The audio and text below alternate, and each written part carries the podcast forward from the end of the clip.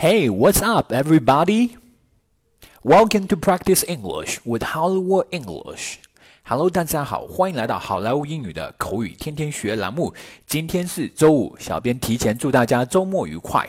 今天我们给大家分享的句子非常的实用。今天的句子是：I should get going.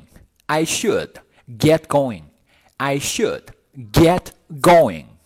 I should 我应该 get going 出发。 I should get going 我该动身了，我该出发了，我该走了。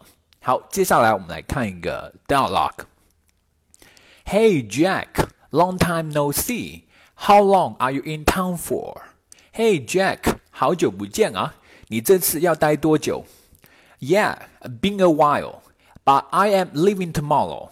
是啊，是有日子没见了，不过我明天就要走了呢。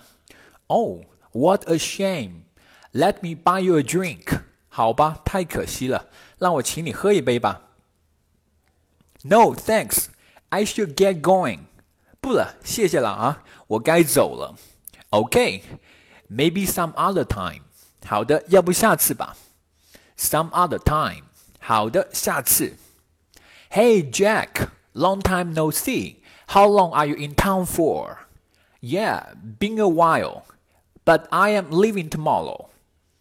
Oh, what a shame. Let me at least buy you a drink. No, thanks. I should get going. Okay, maybe some other time. Some other time.